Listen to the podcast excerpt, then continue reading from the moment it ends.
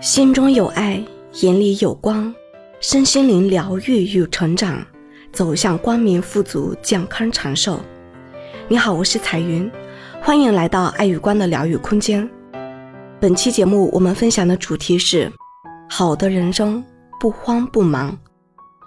近来一段时间，宝宝晚上都很晚睡，看完电视回到房间还要玩玩具、读故事书，一般要拖到十二点才会去睡。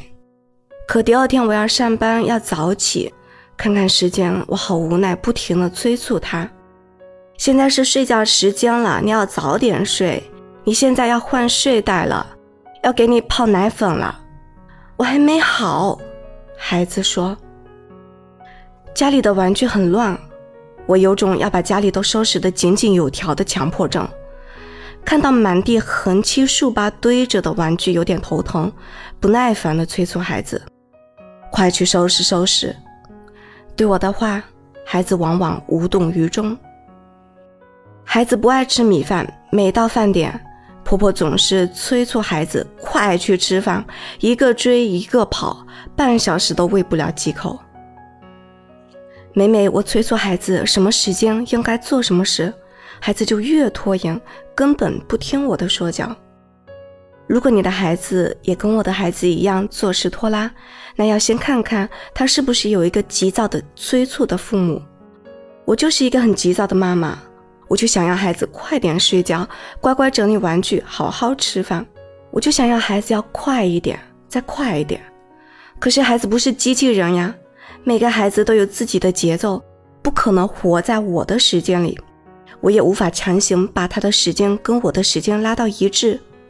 不是没做过，而是做不成呀。没办法，我只能不再催促孩子，自己一个人先回房睡觉。他一个人在客厅看电视，不一会儿就主动关掉电视，回到房间跟我说：“妈妈，我看完了。”又一次我被打败了。只得自己过去收拾玩具，往往这个时候，孩子会主动过来帮忙一起收拾。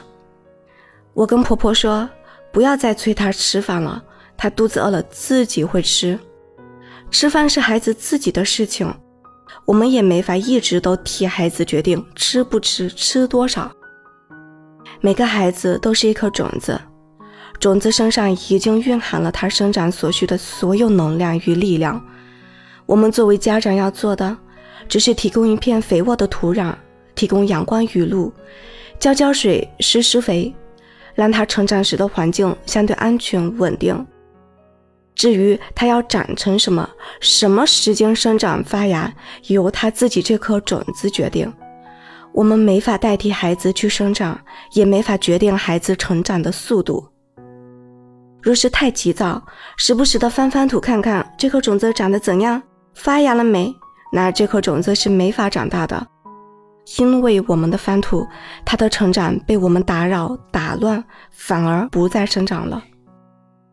最近孩子去早教机构做测评，专家指出，孩子的大运动、思维与社交能力都是不错的，但精细运动与语言能力差了些。专家还谈到。有些孩子发展的特别特别好，尤其是一线大城市的家长非常懂得培养孩子。三十三个月的孩子甚至超前到了五十一个月。我非常佩服这样的孩子和家长的培养。但是至于别的孩子成长的快慢，又学了多少，我也并未打算拿我的孩子去跟他人进行对比。快慢本身就是一种限制。我的孩子他可以快，他也可以慢。只要健康快乐就好，他将来可以很成功，也可以没有成就，只要他能尽情发挥他自己的所长就好。我并不想参照所谓的标准快慢来框架式的教育我的孩子，更何况我自己并不是专家，我也没有资格教育我的孩子。我的孩子是属于未来的，而我所学到的教育方式却是来自过去。我只能说，相对的引导、指导，跟我的孩子共同学习成长，一起成长为更好版本的自己。在我自己的成长历程中，我就受到对比与竞争的思想观念影响太深太深了。我深知竞争的压力，甚至对比的痛苦。我并不想让我的孩子再重蹈我的覆辙。